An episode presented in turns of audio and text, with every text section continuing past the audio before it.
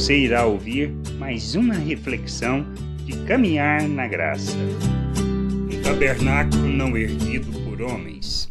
Na carta aos Hebreus, no capítulo 8, versículo 1 e 2, podemos ler sobre Cristo ser o sumo sacerdote constituído pelo Senhor como ministro do tabernáculo que ele erigiu. Ora, o essencial das coisas que temos dito é que possuímos tal sumo sacerdote, que se assentou à destra do trono da majestade nos céus, como ministro do santuário e do verdadeiro tabernáculo que o Senhor erigiu, não o homem. Temos que entender este aspecto. Deus não procura e nem tem templo neste mundo segundo o conceito de igrejas e prédios. O verdadeiro templo foi construído pelo próprio Deus, sendo Cristo o sumo sacerdote. E este templo somos nós, seu povo, sua família. Somos pedras vivas deste e é nele que Deus habita. Não há nada que possamos fazer para agradar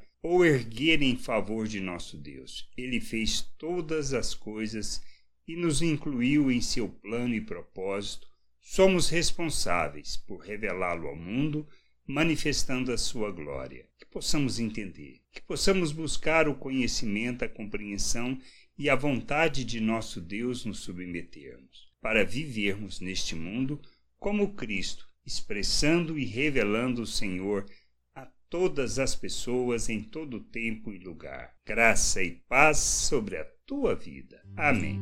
Não deixe de ouvir outras reflexões de caminhar na graça no agregador de podcast de sua preferência. Procure por Caminhar na Graça.